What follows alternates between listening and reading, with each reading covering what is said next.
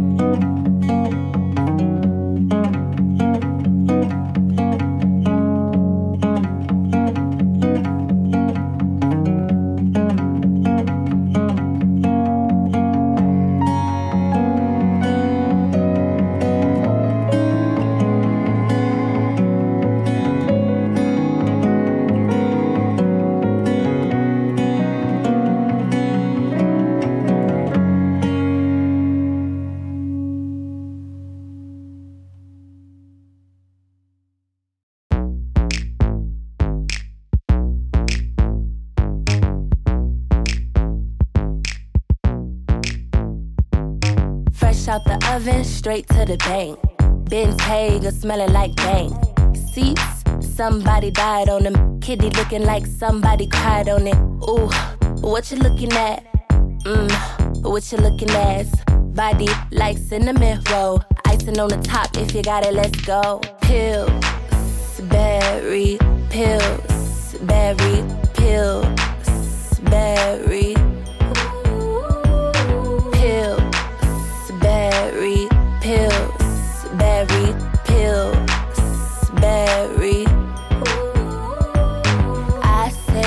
Don't give me no ones cause I ain't no no. Blue face like the sky. Please don't waste my time. I say don't give me no fives. How can I survive? Tens or twenties, hundreds only. This is scary. Even Steven couldn't king me if my name was Carrie. Sorry, yes, I was rude. Real down chick, Carolina attitude. Jimmy came with the shoes, and I ain't have to choose. If you got the money, then I got the moves. Yes, I got mines, but I'm spending yours. Bake more biscuits, hide the rest in a drawer. Pills, berry, pills, berry, pills, berry.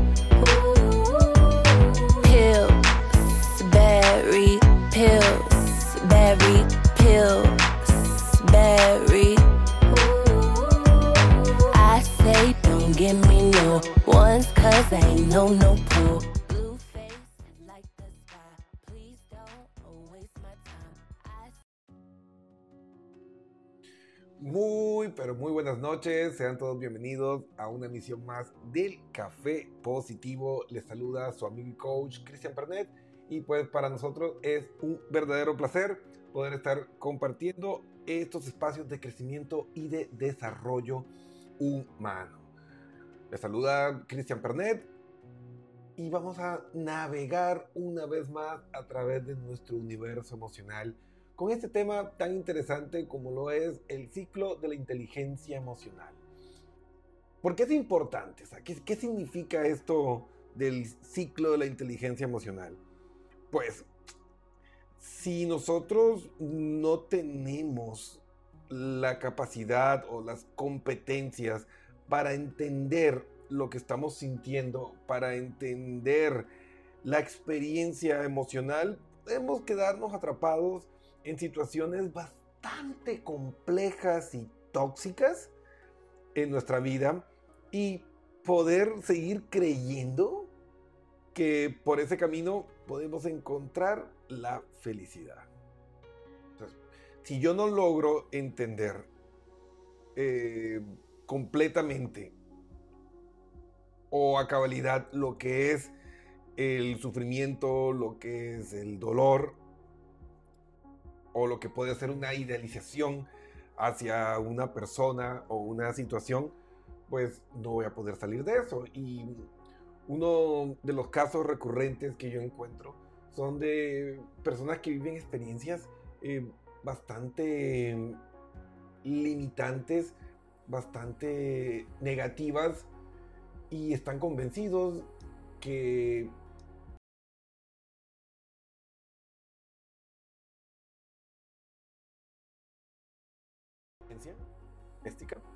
Y no, Cristian, es que mira, cuando, cuando no me pega, cuando no me grita, cuando no me humilla, es bueno.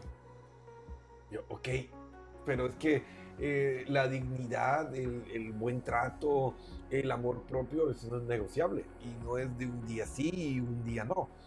Entonces ahí eh, vemos cómo esta incapacidad o esta carencia estas competencias emocionales nos pueden llevar a creer, ¿sí? Porque dicen, no, es que yo le amo mucho. Pero ¿cómo le puedes amar mucho a una persona que te maltrata, que te lastima, que te humilla? Eso no es amor. O sea, puede ser muchas cosas. Puedes tener cariño, deseo, afecto. Pero si no es recíproco, si no es em, una relación constructiva para ti, no puedes vivir el amor. Que no existe eso de que yo le amo tanto que amo por los dos. No existe eso. El amor o todos aman o ninguno lo hace. Fin de la historia y puede sonar duro, pero así es la dura realidad. Entonces, para irnos poniendo en contexto y entender qué es esto del ciclo de inteligencia emocional, vamos a hacer un rápido resumen por este tema que vimos el día martes si quieres eh, profundizar un poco más, pues puedes ir a revisarlo. O sea, el ciclo de las competencias emocionales eh, pues hace alusión a la capacidad que tenemos como seres humanos de hacer propias eh, nuestras experiencias emocionales e intervenir en ese sistema de respuesta a través de la vía racional y darle un significado diferente. Es decir, no vemos las cosas como son, sino como somos.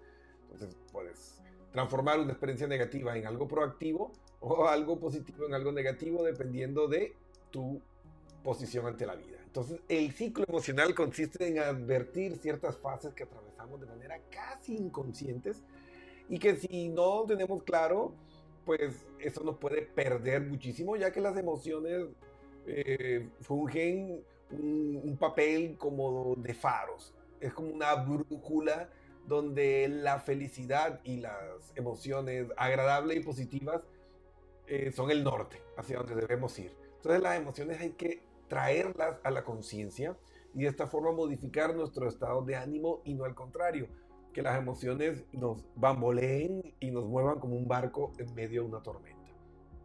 Es decir, prefrontalizar la experiencia emocional. ¿Qué es eso de prefrontalizar? Hablando en términos neurocientíficos. Es decir, cuando tú vives una experiencia emocional y te haces la pregunta, ¿qué estoy sintiendo? ¿Qué me está pasando? Al poner a trabajar tus lóbulos prefrontales, esa energía emocional la moviliza, la movilizas hacia tus lóbulos prefrontales y ya transformas la experiencia emocional. Entonces, comprender.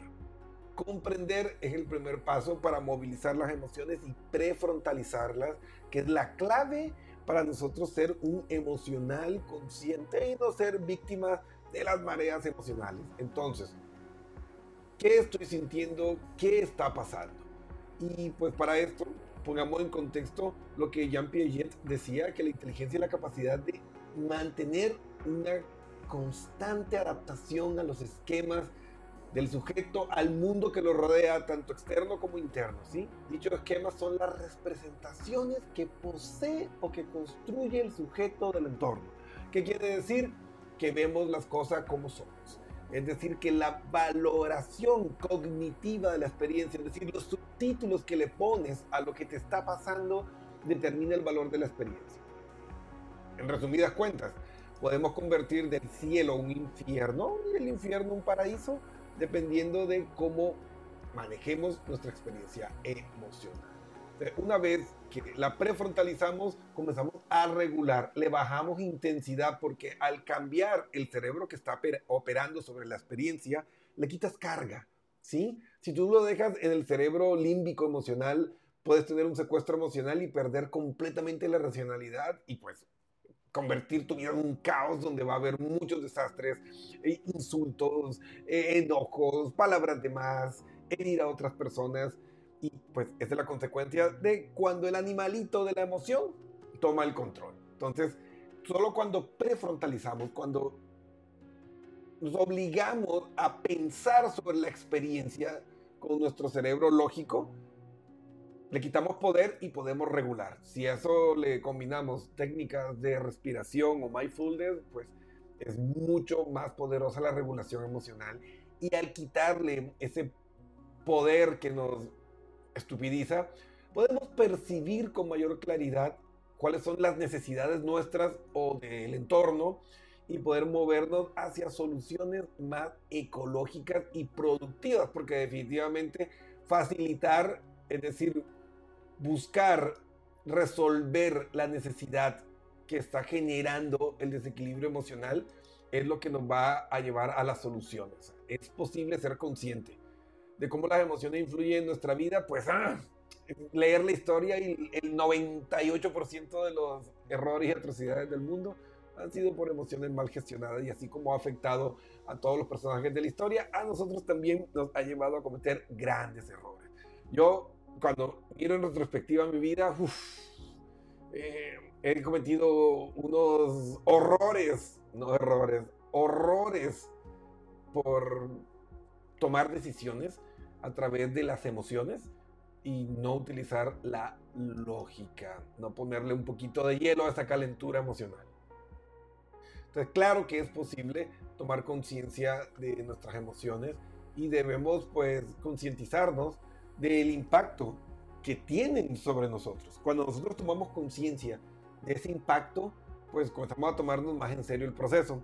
Y aquí pues justo tengo una historia y me dice, hola Cristian, por favor en anónimo, mira, eh, mi pareja tiene ataques de ira y en ocasiones me grita, me, me insulta y en un par de ocasiones ha habido agresiones. Pero cuando él no está enojado, es la persona más linda del mundo. Y yo me he alejado mucho de él y me siento culpable por ese alejamiento. Y no sé cómo podría ser porque él dice que se enoja aún más porque estoy alejada de él y me dice seguramente ya debes andar con alguien. Y me siento culpable por hacer sentir esas emociones en él. Mira amiga, hay un montón de problemas, ¿no? Es que la dignidad, como lo dije al principio, y el amor propio no son negociables. Mira, amar no puede implicar autodestruirte. Amar no implica humillarte. O sea, tú tienes que humillarte, tú tienes que dejar tu dignidad de un a un lado por amar, entre comillas, a alguien. Créeme, amiga, que eso, eso no es amor. Pueden ser muchas cosas, como dije anteriormente, pero amor no es. Entonces, lo primero que tienes que evaluar es la realidad objetiva. O sea, ¿eres feliz en la realidad que estás viviendo? Y seguramente pues la respuesta es no, por eso escribes sobre todo esto. Mira, las agresiones físicas son tan tan innegociables que te puede pasar una vez. En el peor de los casos dos. Pero de ahí no más. Y eso hay que ponerle punto final. Eh, incluso utilizar los mecanismos de protección legal. Una vez que se pasa ese límite, pues para muchos eh, colegas y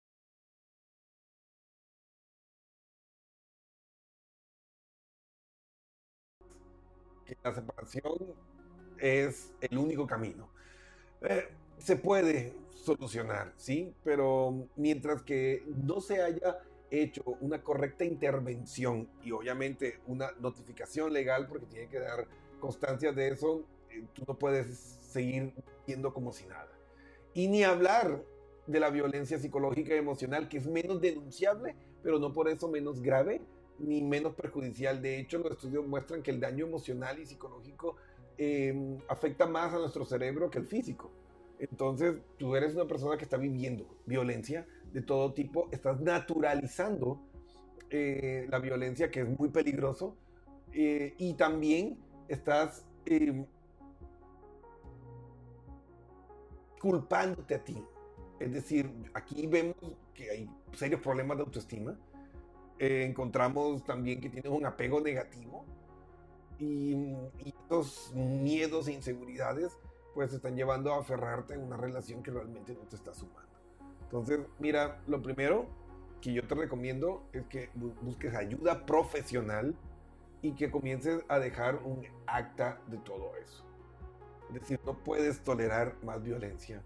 Tienes que dejar una evidencia legal. No es chiste, el 60% de las personas víctimas de agresiones físicas, en el caso de las mujeres, terminan muriendo en algún ataque desenfrenado de sus parejas. Entonces estamos hablando de tu vida. Entonces tienes que tomar acciones legales y también, obviamente, eh, psicoterapéuticas. No es negociable. La violencia no se puede negociar. Entonces, analízalo y pues si quieres escribirnos por interno y pues a trabajar en eso porque no, no, no, es, no hay ninguna justificación para e, e, ese caso. Entonces vamos con la siguiente historia y también es una radio escucha que nos pide que sea anónimo. Entonces Paulina X nos comenta que su pareja consume drogas. Ella le conoció, dice, yo le conocí a él consumiendo drogas. Tenemos 10 años viviendo juntos y tuvimos un año de novios. Él siempre me promete que va a dejarlas, pero nunca las deja. Y pues eso no ha generado problemas económicos. Eh, ha utilizado dinero y ahorros de nuestra familia para deudas que genera ese consumo y yo realmente ya no sé qué hacer. Em, yo tengo una hija de, de, una relación anterior y a veces hasta siento miedo de cuando él llega así transformado. Pero yo todavía le quiero mucho y él cuando está... A ver, aquí, ¿qué dice? Bueno, me imagino que debe decir cuando no está drogado, es una buena persona y es una persona muy dulce y de buenos sentimientos. ¿Qué me recomiendas? Mira, él tiene, él tiene una adicción. O sea, eh, la adicción a las drogas es una enfermedad. Eh, mira, tú no puedes cambiar a una persona que se siente cómoda y pues la, la, drogadicción es una enfermedad crónica y se caracteriza por la búsqueda y el uso impulsivo pues, incontrolable de las sustancias, a pesar de las consecuencias adversas que tiene. Entonces, la droga secuestra una parte del cerebro, específicamente eh, deshabilita completamente el sistema dopaminérgico, que es el que genera eh, bienestar. Entonces, por eso es que la persona que se hace adicta no puede disfrutar la vida ni sentir nada sin la droga. Pero resulta que cuando tú consumes la droga la primera vez, eh, se genera una liberación tan grande de, de dopamina, para que tengan una idea, la, la cantidad natural de liberación de dopamina para premiar de manera natural conductas como eh, comer algo dulce o algo grasosito, rico, pensando, tienen que entender que para el cerebro eso es algo bueno eh, como fuente de energía y entenderán que el cerebro está adaptado para el paleolítico, es decir, para miles de años atrás, no para este mundo moderno. Entonces para el cerebro el azúcar y la grasa es un gran premio porque antes no lo había. Y el sexo, que es para pues, la reproducción y, y todos esos aspectos eh, positivos para hacer crecer la manada.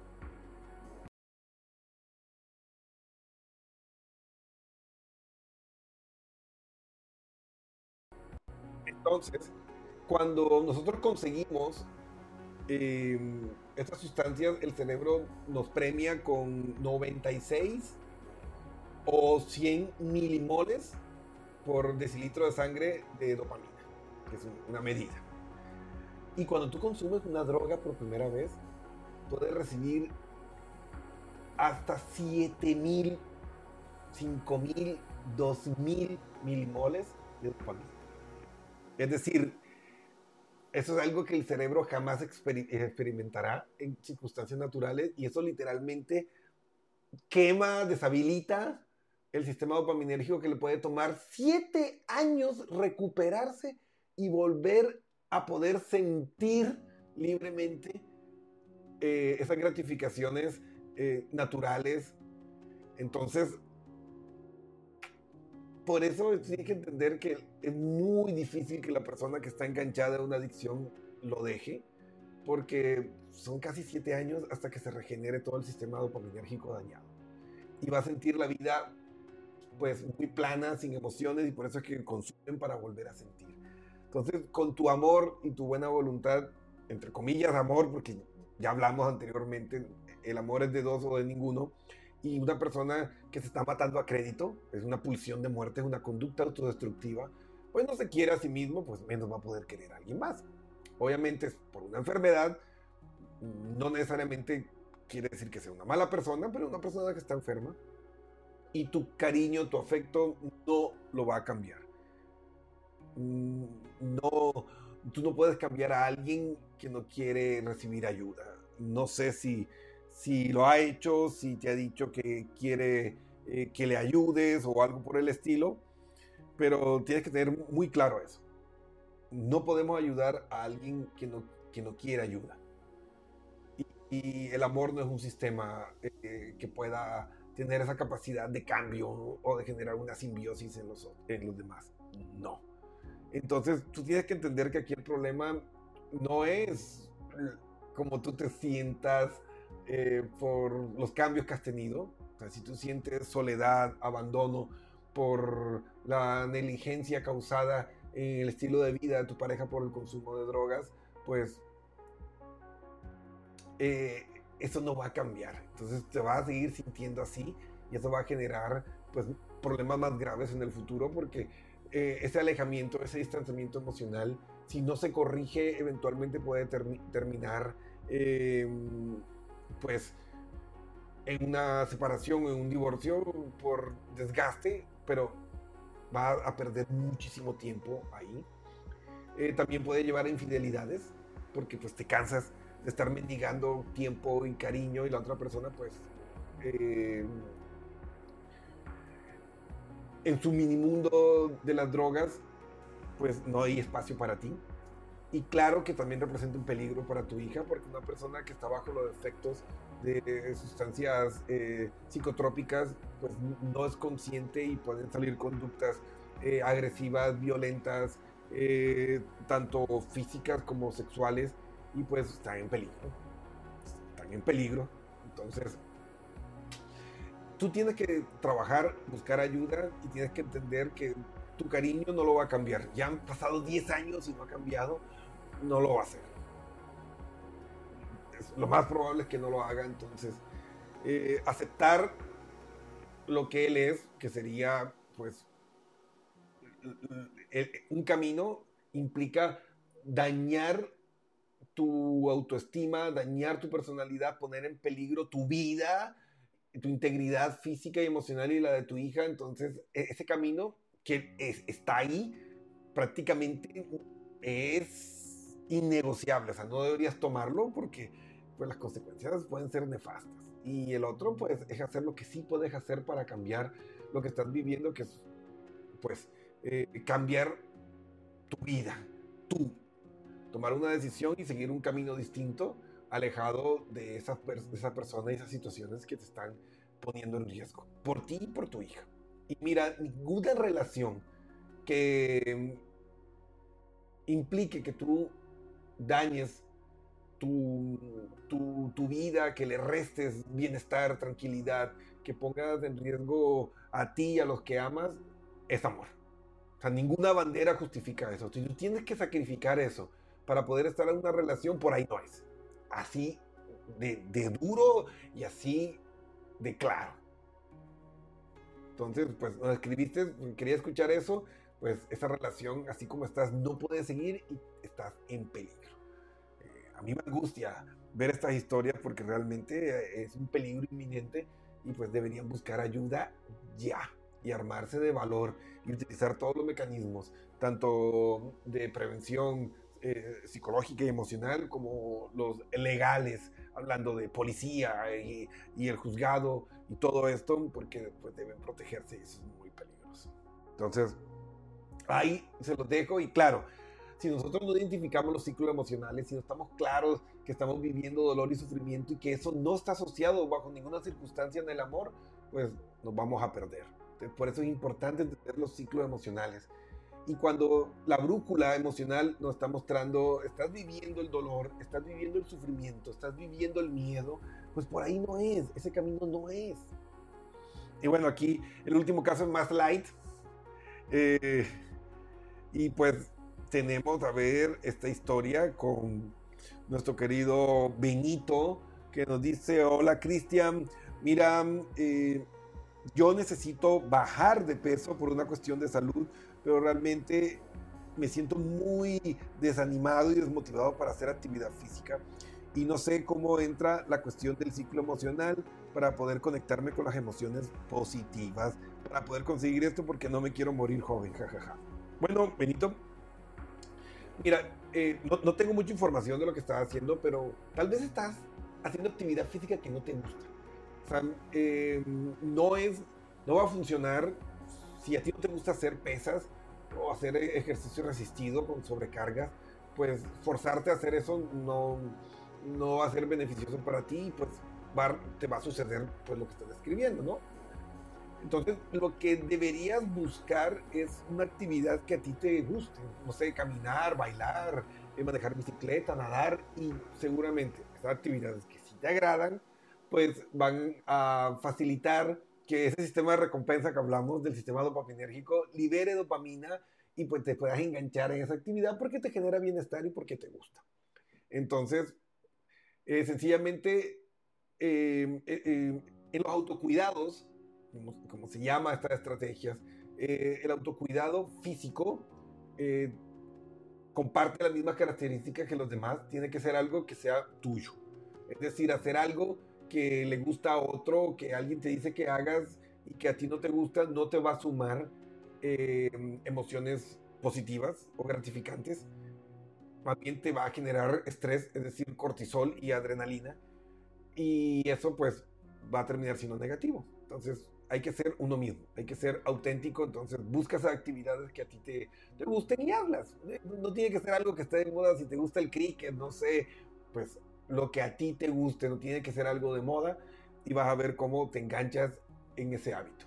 Y recuerda que pues tiene que haber constancia, dedicación y pues para el cerebro es más fácil quedarse viendo eh, series y películas y comiendo que salir a hacer actividad física, pero una vez que generas el hábito que te va a tomar como tres meses de constancia y perseverancia, pues ya te enganchas en ese ciclo eh, positivo y ya va a ser más fácil. Así que, Benito, con fuerza, con fuerza. Y pues cuéntanos qué actividad estás haciendo y te podemos dar algunas sugerencias. Entonces, amigos, eh,